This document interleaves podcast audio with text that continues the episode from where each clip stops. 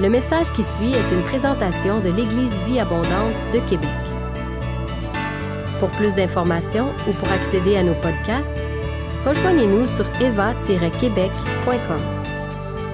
Bonne écoute!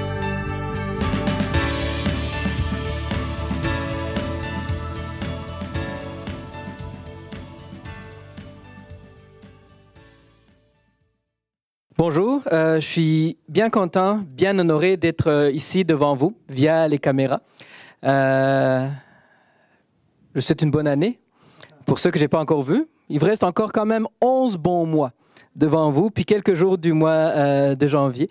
Et aujourd'hui, effectivement, je voudrais vous parler d'un sujet euh, dont on a discuté justement avec le leadership. Je me suis dit, c'est peut-être pas une mauvaise idée de venir partager à, la famille euh, ma perspective par rapport à nos finances personnelles et le royaume de Dieu. Et en tant que trésorier de l'EVA, j'aimerais commencer par vous féliciter, vous dire bravo, car grâce à nos efforts collectifs, nous avons terminé l'année dans le positif. Et cela parce que nous avons fait ce qu'il fallait. Mais quand je dis ce qu'il fallait, est-ce que ça veut dire que grâce à nos dîmes et nos offrandes, nous avons répondu, nous avons fait une obligation ou nous avons rempli notre responsabilité? Ça peut paraître semblable, mais je vais vous donner un exemple pour illustrer mon propos. Par responsabilité, je donne l'image d'un parent qui va nourrir ses enfants. Il va faire en sorte que midi ou le soir, un repas est prêt pour eux. C'est la responsabilité d'un parent de nourrir ses enfants. Mais il y a un aspect aussi obligation pour des parents séparés, des fois, la loi, via un juge, t'oblige à payer une pension alimentaire, même si l'enfant ne vit pas avec toi. Même si l'enfant ne vit pas avec toi, tu dois payer ta pension alimentaire. Donc, c'est un peu ça la nuance. Est-ce qu'on donne nos dîmes et nos offrandes parce que c'est une obligation ou parce que c'est notre responsabilité? Et là, je vais vous faire un petit tour en arrière. Hein. Euh, Christine a parlé d'enseignement et tout ça. Est-ce qu'on se rappelle la série sur les alliances de notre pasteur Benoît? Oui, j'espère. C'était passionnant. On a vu comment les alliances avec Dieu ont évolué. Et aujourd'hui, en tant que chrétien né de nouveau, sous la nouvelle alliance, basée sur des meilleures promesses, est-ce qu'on est dans l'obligation de donner notre dîme et de donner nos offrandes? Est-ce qu'on doit donner notre 10%? Ma perspective, c'est, que c'est non. Parce qu'on doit donner notre 100%. On chante souvent. Je te donne tout, Seigneur, tout. Donc ça veut dire qu'on doit lui donner aussi 100% de nos revenus. Est-ce qu'on est dans une relation transactionnelle, donnant-donnant Je donne à Dieu, puis il me donne? Ou plutôt, ça découle d'une relation que nous avons avec Dieu? Parce que nous savons que on n'est pas puni quand on ne donne pas notre 10, 5, 25, 30%. On sait que de toute façon, il prend soin de nous. Parce que je ne crois pas qu'on puisse dire, j'ai donné ma dîme, Seigneur, tu dois me bénir. La Bible dit qu'il bénit tous, le bon comme le méchant. Il leur donne tous la pluie. Et d'ailleurs, c'est qui l'homme le plus riche aujourd'hui au monde? Il est vraiment béni financièrement, hein, n'est-ce pas? Mais est-ce que vous pensez qu'il est chrétien? Je ne suis pas sûr. Il y a des gens qui sont extrêmement bénis financièrement, mais qui ne sont pas nécessairement dans le royaume de Dieu. Je vous laisse y réfléchir un peu. Si donner notre dîme n'est plus une loi, une obligation légale, que si on ne le fait pas, Dieu nous punit, alors pourquoi doit-on donner? C'est une question que j'aimerais nous poser aujourd'hui. Qu'est-ce qui nous motive quand, dimanche après dimanche, semaine après semaine, on offre notre dîme et nos offrandes? Il y a un aspect d'adoration et de louange à notre Dieu. Mais ce qui est particulier avec l'argent, c'est que ça touche un aspect concret et tangible de notre vie. C'est pas comme une parole, une prière qui est immatérielle. C'est vraiment notre argent. Souvent, on l'a gagné à la sueur de notre peau, de notre. Oui, c'est ça. C'est la bonne expression. Qu'est-ce qui nous motive? Si je pose la question autrement, serions-nous prêts à donner nos dîmes et nos offrandes, même, même si Dieu ne nous bénissait pas financièrement en retour? En répondant à cette question, puis je vais vous laisser quelques secondes y réfléchir, ça nous ça permet de nous situer par rapport à l'aspect donnant-donnant. Je donne parce que Dieu me donne. Et si jamais Dieu ne te donnait pas de l'argent en retour, un travail en retour, une bénédiction financière quelconque en retour, est-ce que vous donneriez quand même vos dîmes et vos offrandes? Pensons-y.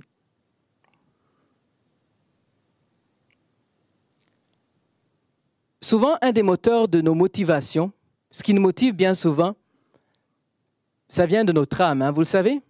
Et les émotions y jouent un rôle important. Souvent, on peut être motivé par des émotions plus ou moins négatives.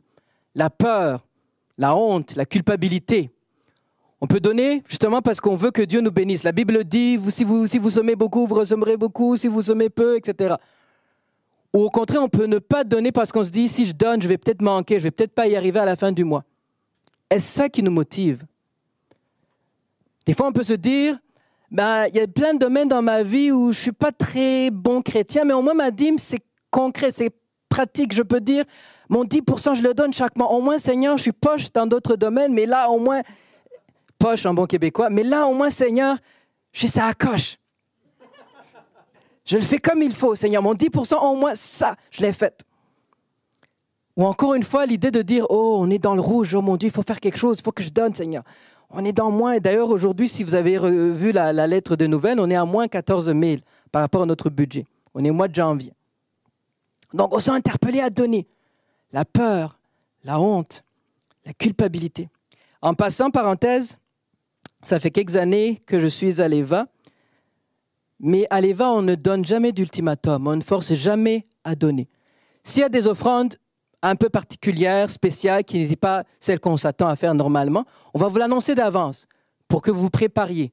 On va vous donner du temps en disant il y a encore une semaine, deux semaines pour que vous puissiez vous y préparer. Et quand on vous dit vous y préparer, c'est parce qu'on veut que vous soyez à l'écoute de Dieu, que vous priez par rapport à ça. On ne veut pas vous forcer justement à cause des émotions. Parce que oui, je viens de parler des émotions négatives, mais aussi les émotions positives. Hein. Les émotions, c'est un méchant moteur.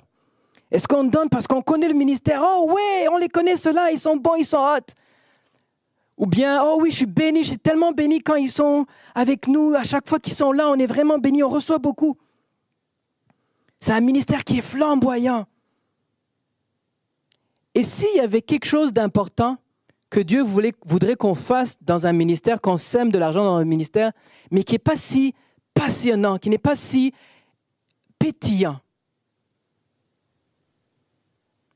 Et si jamais Dieu nous demandait de semer dans un ministère qui ne porte pas encore de fruits, parce qu'il sait qu'avec votre contribution et la contribution de quelqu'un d'autre, ça va lui permettre de grandir et de devenir un grand table et de porter du fruit, mais on ne les voit pas encore.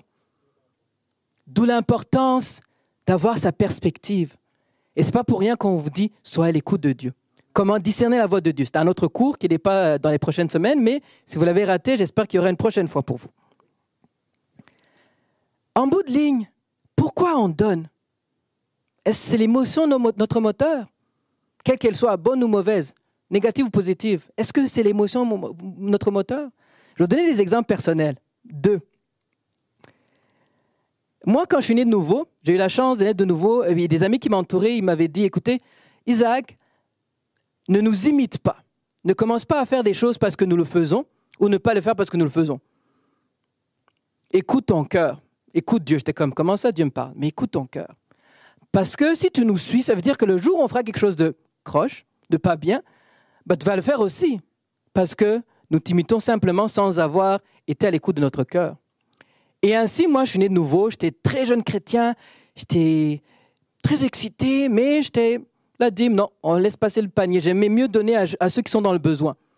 Parce que c'est concret, c'est pratique. Tandis que les autres, ils ont déjà tout. Vous avez des micros, euh, une télé, une maison, euh, les voitures. Ils ne manquent de rien. J'aime mieux donner à ceux qui manquent. Jusqu'à ce qu'une amie m'interpelle et me dit Écoute, Isaac, alors comment ça va la vie chrétienne?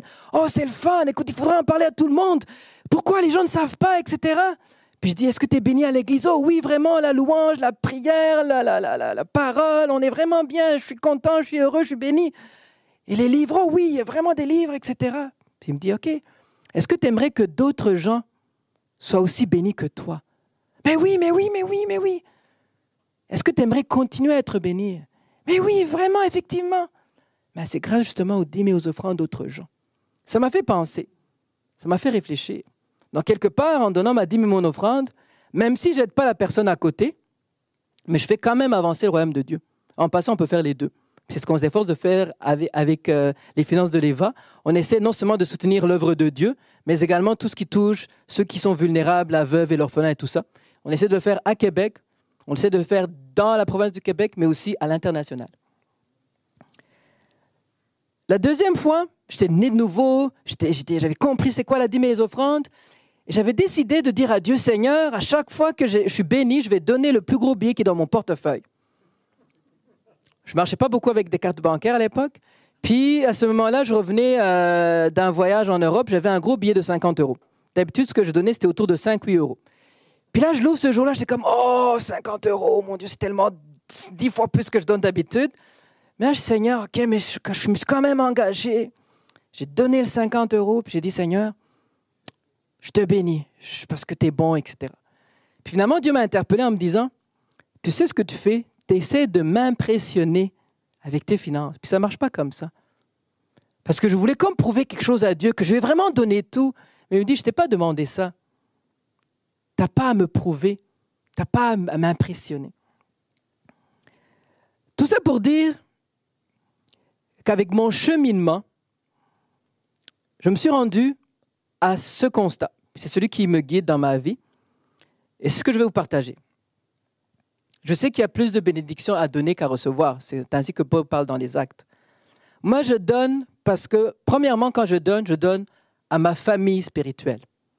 Je donne à mon église, l'EVA, parce que c'est là où je trouve nourriture et couverture spirituelle.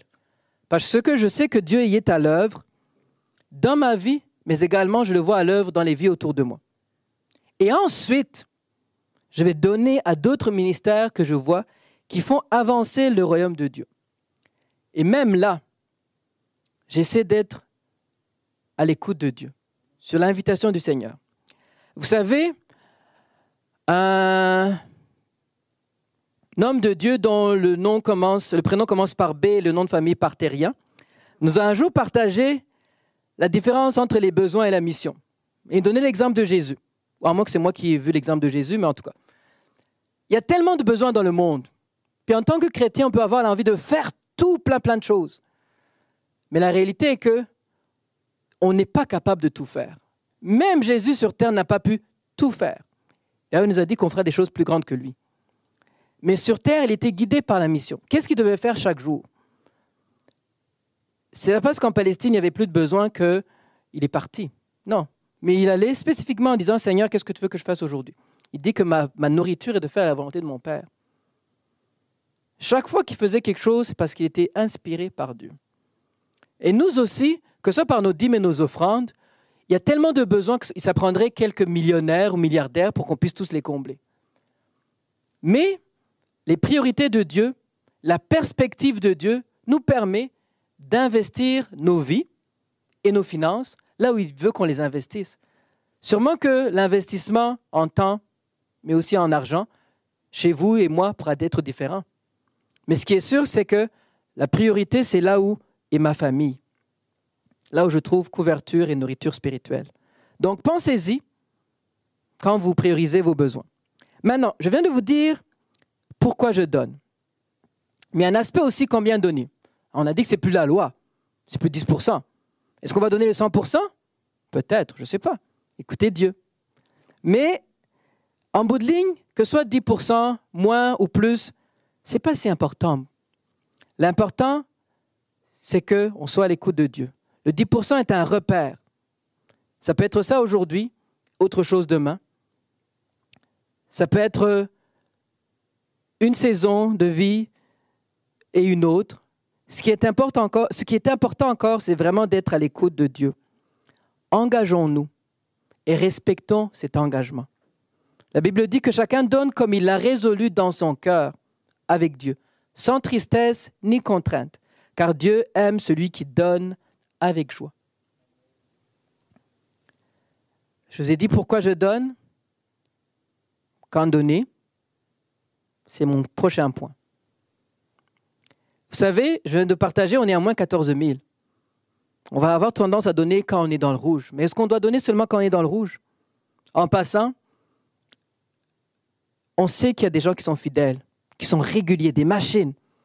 Christine aime ça quand les gens font des, des, des prix autorisés, hein, parce que ça permet d'avoir une certaine prévisibilité. Je vais y arriver. Je vous encourage, je nous encourage à ne pas seulement donner quand on est interpellé, mais vraiment d'être régulier, comme on sait donner comme engagement, en se rappelant pourquoi on donne. Et quand je parle du point donner, c'est vraiment d'un point de vue purement pratique. Je ne suis pas dans le spirituel, euh, dans les cieux, troisième ciel, mais c'est parce que pour ceux qui ont à gérer les finances de l'EVA, ça aide à la planification. Et encore une fois, je nous félicite parce que grâce à une année difficile, exceptionnelle, à tout point de vue, tout le monde en parle, on n'a pas eu de choix déchirant à faire cette année. On n'a pas eu de programme à couper parce qu'il n'y avait pas assez de sous, de postes, euh, de mise à pied et tout ça. Mais ça aurait pu. Vous savez, quand on gère les finances, de l'Éva en particulier, on vit avec cette tension-là qui est prendre soin des besoins de la famille. Donc, quoi faire On sait pas mal. Et comment le faire? En gérant fidèlement les ressources. Et plus on est régulier, plus on a moins de tension.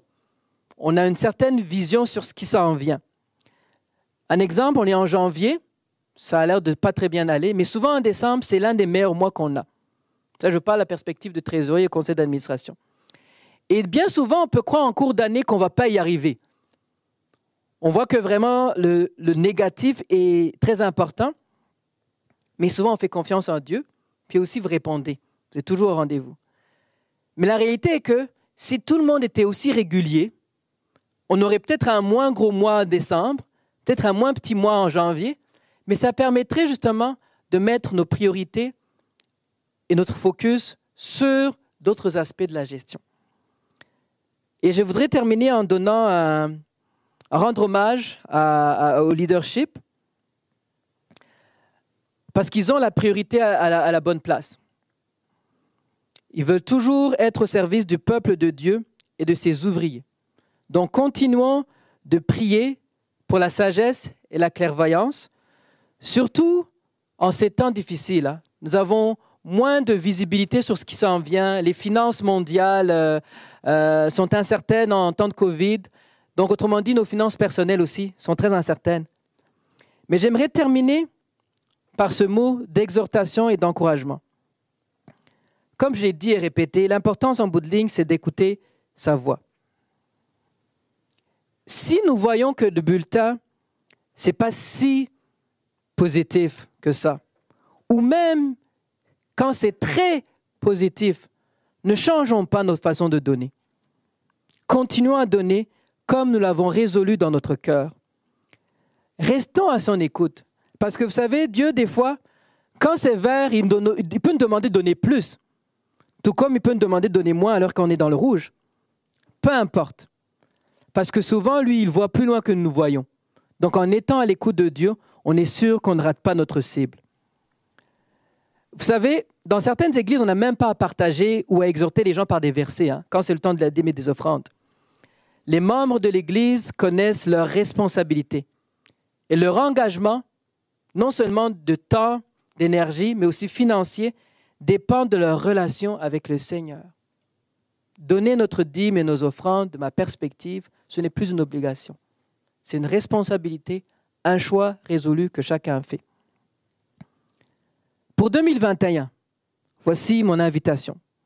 Je vous souhaite une belle année. Il reste une semaine de janvier, mais 12, euh, plutôt 11 longs mois.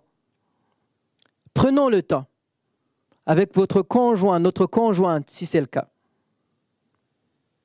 Prenons ce temps et soyons à l'écoute. Quel engagement financier Dieu que veut que nous fassions pour l'EVA cette année et d'autres ministères? Et je vous invite à répéter l'exercice autant de fois que, nécessaire, chaque année, mais aussi quand il y a un changement de saison dans notre vie. Je suis béni, nous sommes bénis doublement. Nous avons un Dieu très bon. Sa job, c'est de toucher des vies, de transformer des gens. Et il nous invite à se joindre à lui de manière concrète, pratique, pour faire du bien dans ce monde. Parce que quand Dieu vient toucher des vies et les transformer, il utilise des ministères, il utilise des gens, des personnes, des ressources, des micros, des caméras. Et ce monde a tant besoin de sa vie et de son amour. Et une des façons que Dieu nous invite à être investis dans son royaume, c'est au travers de nos finances. Un des plus grands actes d'adoration. Sauf que, que seraient les gestes si mon cœur n'y est pas? Que Dieu vous bénisse. Si vous avez aimé ce message, nous vous invitons à vous joindre à nous lors de nos rencontres du dimanche matin. Vous trouverez l'horaire et l'emplacement de nos réunions sur notre site internet eva-québec.com. N'hésitez pas à communiquer avec nous et que Dieu vous bénisse.